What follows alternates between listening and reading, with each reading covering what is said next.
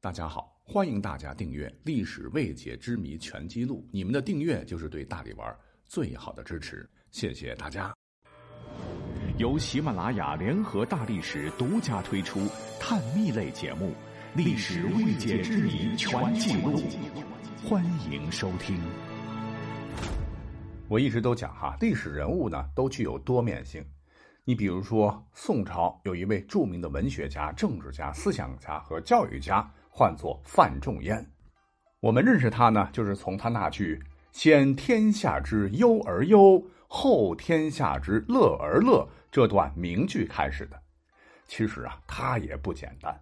很多朋友可能不知道，这位文章写的超好的知识分子，并非手无缚鸡之力的文人。在刚才提到的众多评价当中，还得加个头衔。那就是范仲淹，其实还是北宋著名的军事家。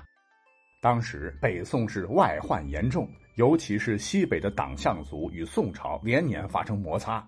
等到了首领李元昊掌权时，他非常不甘心臣服于大宋王朝，于是，在宋仁宗的康定元年（一零四零年）起兵造反称帝。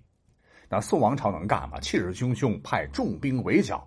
结果三川口之战被西夏军重重包围，死伤惨重。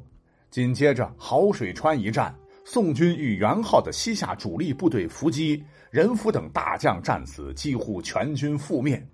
宋仁宗不甘心，继续派大军围剿。结果定川寨之战，宋军再次大败，葛怀敏等十五员战将战死，宋军九千余人几近全军覆没。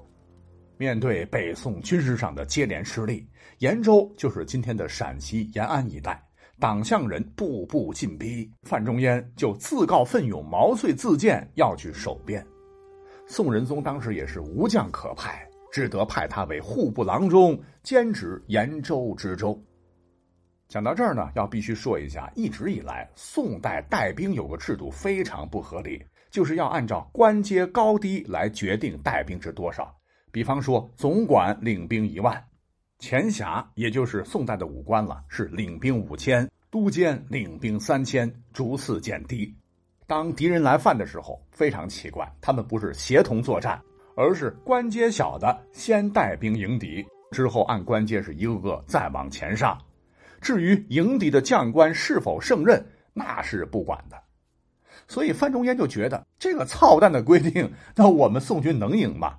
选择迎敌的将领，不考虑他们的本事，只按官职大小排定出兵的先后。你这又不是玩象棋，怎么能打胜仗呢？所以呢，等到他到任以后，就将周兵集中起来，共得一万八千人，再一分为六，每位将领带兵三千，加以训练。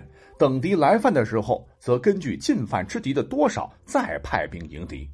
那这个措施非常奏效，所以呢，敌人的进攻就通通失败了。搞得西夏的开国皇帝李元昊是一点脾气都没有。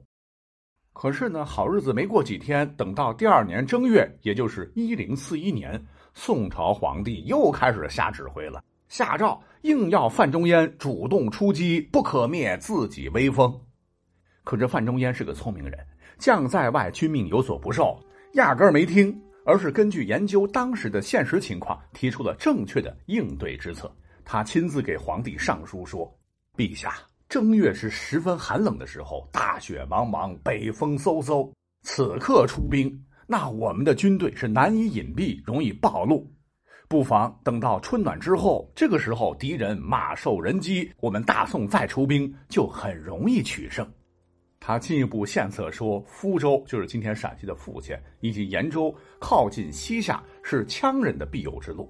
羌就当是一个少数民族了，是希望咱们能够暂时按兵不动，然后呢，以皇帝的名义对之招抚。如果说陛下您现在贸然出兵，一和羌人建立的交往就会断绝，那么这一地方的安定就会遥遥无期。总之吧，宋仁宗最后还是听取了他的建议，果然当地羌汉各族百姓都安定下来，西夏再也不敢进犯了。从这里呢，也可以看出范仲淹是非常有谋略的。不光这些，范仲淹他统领军队也是号令明白、赏罚分明，爱抚士卒，深得将士爱戴。每逢边境有警，他也是身先士卒，领兵御敌。这皇帝觉得工作干得好啊，就赏赐他黄金白银什么的。而范仲淹呢，都是把这笔钱主动分给了随他出征的将士。所以在历史上，范仲淹和另一位北宋著名的军事家韩琦并称韩范。